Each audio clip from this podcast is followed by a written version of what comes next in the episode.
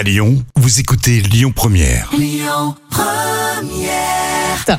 7h10h, tous les matins à Lyon, le grand direct, Manila Mao. Est-ce que le passeport vaccinal va nous ouvrir les portes du monde pour voyager en pleine crise sanitaire? C'est ce qu'on va essayer de comprendre ce matin avec euh, Arnold Zephyr. Arnold, bonjour, bienvenue. Bon. Bonjour. Alors vous êtes data scientist hein, chez euh, prévision.io. Euh, je voulais savoir à quoi va ressembler le passeport euh, vaccinal numérique.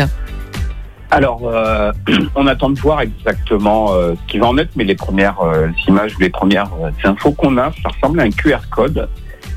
Donc, ça laisse présager que le passeport numérique, ça va être une clé, bah, une clé d'identifiant qui nous représentera tous, toutes, enfin, ou du moins les gens concernés, et euh, qui permettra bah, d'interroger un serveur pour connaître euh, l'état de notre vaccination ou de nos, ou de nos infections éventuellement. Là-dessus, on n'a pas encore tous les détails. Ben, justement, quel genre d'informations est-ce que est-ce qu'on va retrouver justement dans ce genre de passeport vaccinal?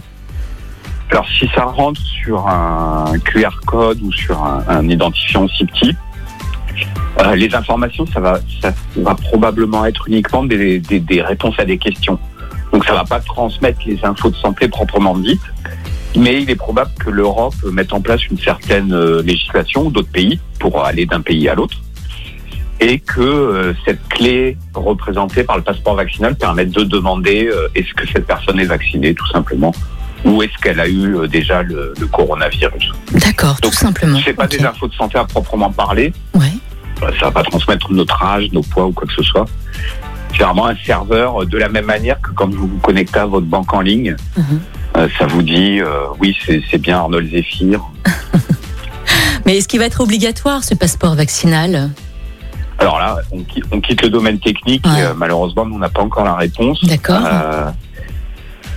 Au vu de ce qu'on voit sur, pardon, Euh, vu ce qu'on voit passer sur euh, les, les appels d'offres, la technique, c'est- c'est probablement en fait une demande ouais, de certains pays. Donc c'est pas que ça, pas que ça va être obligatoire en tant que tel, mais si des pays demandent que ça soit une condition pour rentrer sur leur sol, euh, sans doute que le l'État français l'imposera pas en lui-même, mais Mhm.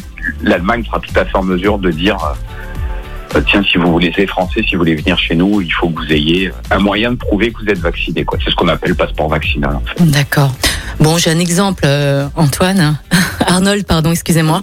Bah, justement, j'ai Antoine. Il a 31 ans, il est ingénieur. Il n'est pas malade, il est en bonne santé, il n'est pas vacciné, il n'a pas le Covid. On lui impose le, le passeport euh, vaccinal. Imaginons, hein. ne, ne serait-ce pas justement un renoncement à nos libertés? Ou un chantage, tout simplement?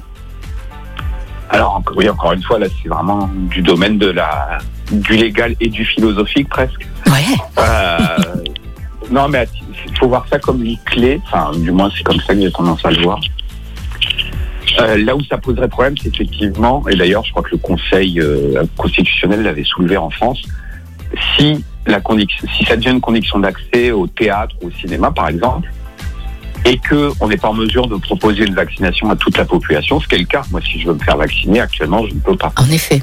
Euh, je pense que effectivement là le Conseil constitutionnel ou tout ce qui est chargé de, de protéger nos libertés s'opposerait, comme il l'a déjà fait, Mhm. au fait que euh, qu'il y ait une rupture, une rupture de l'égalité devant la loi. On est d'accord. Mais du coup, Arnold, vous êtes pour ou contre ce passeport vaccinal? Moi, je suis, je suis un ingénieur, je suis toujours très technique dans l'approche. Ouais. Euh, Vous, personnellement, Arnold? Allez. Là, moi, je suis habitué à ce que, effectivement, dans, dans les avions, dans les aéroports, excusez-moi, les lieux de circulation, je pense qu'on va difficilement pouvoir s'en passer. Uh-huh.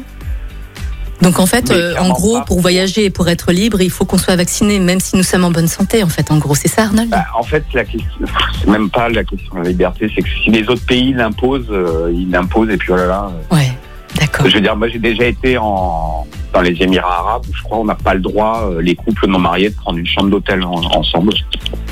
C'est une loi différente. Ouais.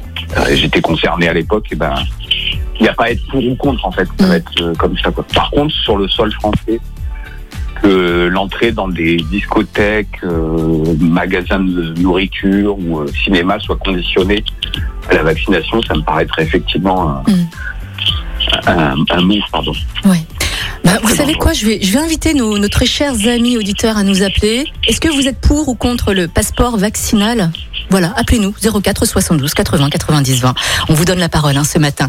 Arnold Zéphir, merci beaucoup hein, d'être passé ce matin au micro de Lyon Première. On vous souhaite une belle journée. Merci. Merci. Et on fera un petit point sur l'actualité dans, dans un instant. Restez bien. Écoutez votre radio Lyon Première en direct sur l'application Lyon Première, lyonpremière.fr et bien sûr à Lyon sur 90.2 FM et en DAB+. Lyon Première